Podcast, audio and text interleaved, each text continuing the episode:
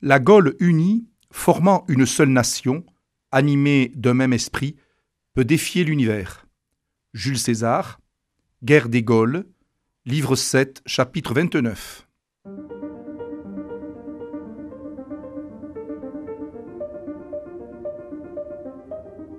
Les fenêtres de l'histoire avec Philippe Foreau. Nos ancêtres les Gaulois.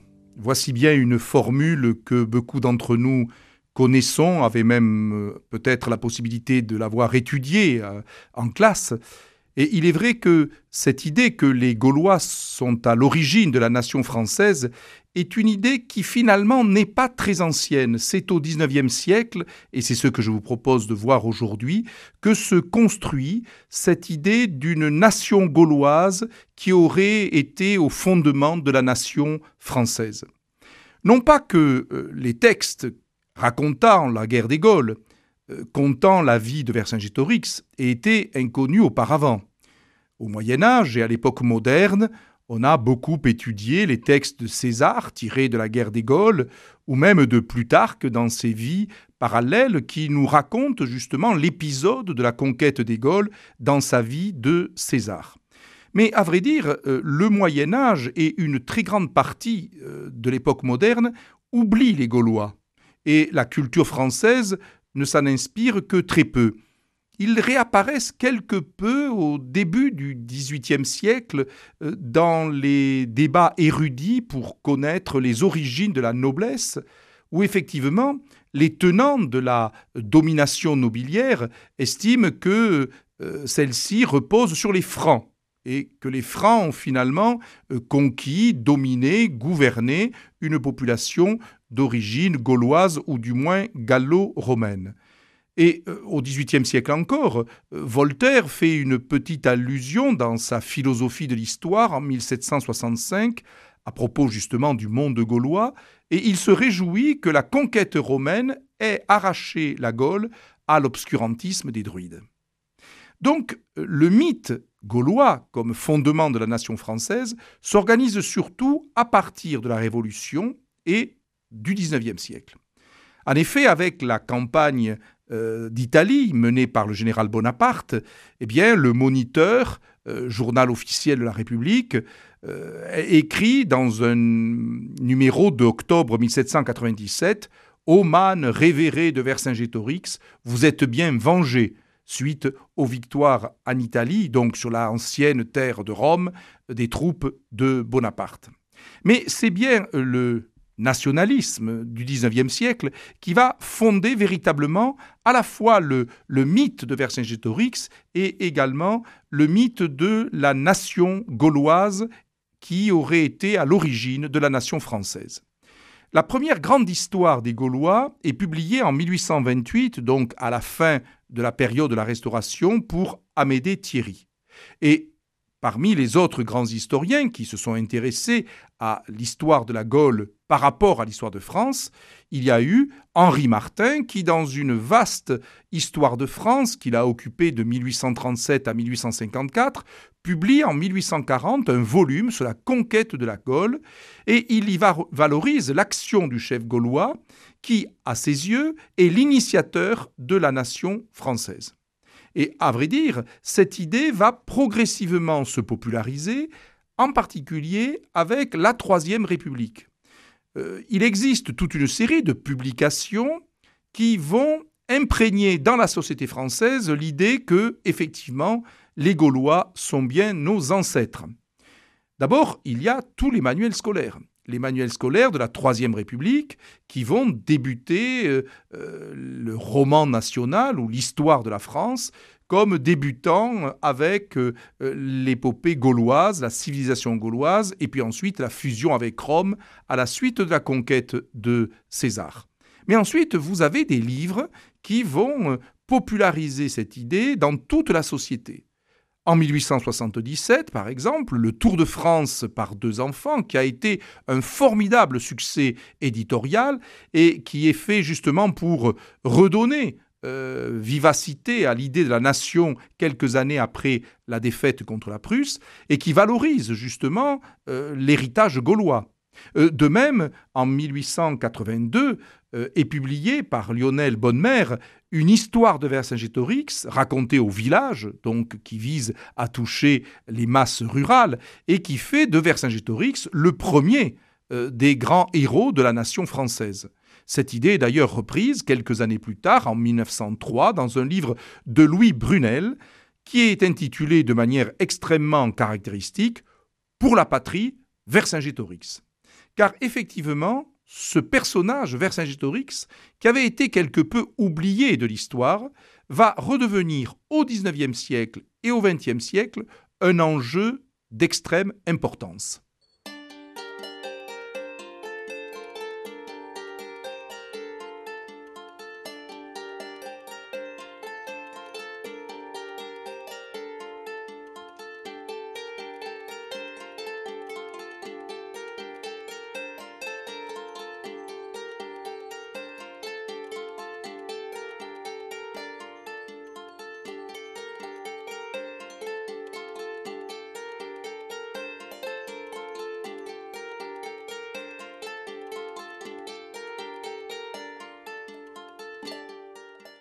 De ce point de vue, le règne de Napoléon III est sans doute une période décisive.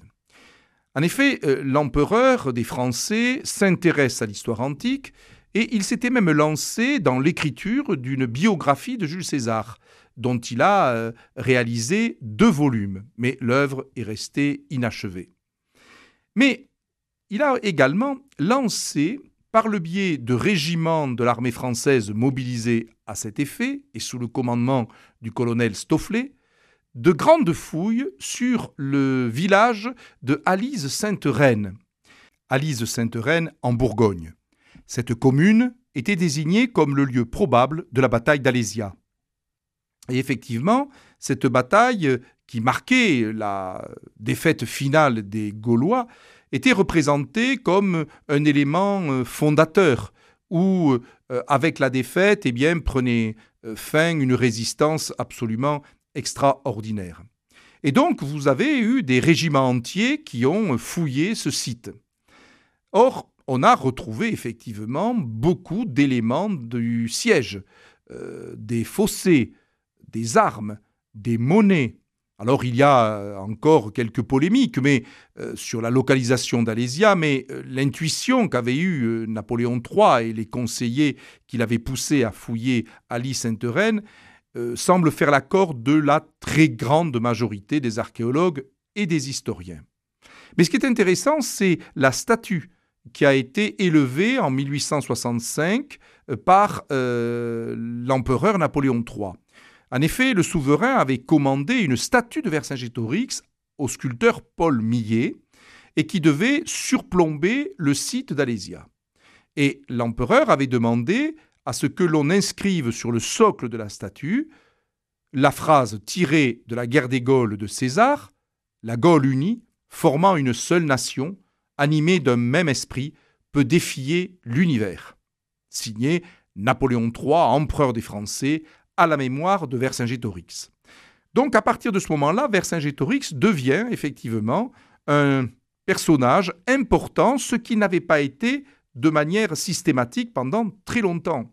Et de ce point de vue-là, la peinture officielle reprend euh, la personnalité de Vercingétorix. Et par exemple, il y a le peintre Pierre-Henri Motte qui peint en 1886 un Vercingétorix se rendant à César, où quand on regarde cette toile, on ne voit pas César du tout, on voit l'oppidum euh, d'Alésia et on voit au premier plan, euh, très fier sur sa monture, le chef gaulois qui va rendre les armes. De même, en 1899, le tableau de Lionel Royer où euh, là, on voit César et ses lieutenants sur euh, une sorte de podium, mais dominant euh, l'espace pictural, il y a Vercingétorix sur un cheval blanc. Alors que d'ailleurs, on ignore complètement la couleur du cheval qu'avait pu monter Vercingétorix. Et cette idée que la défaite d'Alésia fondait la nation et pouvait d'ailleurs représenter comme une espèce de deuil national a été repris par l'historien Ferdinand Lott, qui a écrit un livre sur la Gaule, publié chez Fayard en 1947. Écoutons-le. La défaite d'Alésia est la plus grande défaite de notre histoire. C'est beaucoup plus qu'une défaite, c'est la mort d'une âme remplacée dans le même corps par une autre âme. Ou, si c'est la même âme, c'est une âme vidée de tout souvenir, une âme dont la mémoire est abolie, au point que d'un long passé de souffrance, mais aussi de gloire, rien ne subsiste dans la conscience. Ferdinand Lode, visiblement, fait d'Alésia le premier drame de la nation française et semble regretter euh, la défaite elle-même. Ensuite, le personnage a été utilisé, bien sûr, à la fois par le régime de Vichy, euh, qui en fait le premier sacrifié qui a fait le don de sa personne à la Gaule, comme le maréchal Pétain l'aurait fait à la France, et bien sûr les résistants, qui en font le premier résistant de l'histoire de la nation. Ensuite, il faudrait convenir que peut-être que la publication des albums d'Astérix a beaucoup fait aussi pour faire que les Gaulois et Vercingétorix appartiennent à notre patrimoine national, même si historiquement les historiens en discutent beaucoup aujourd'hui.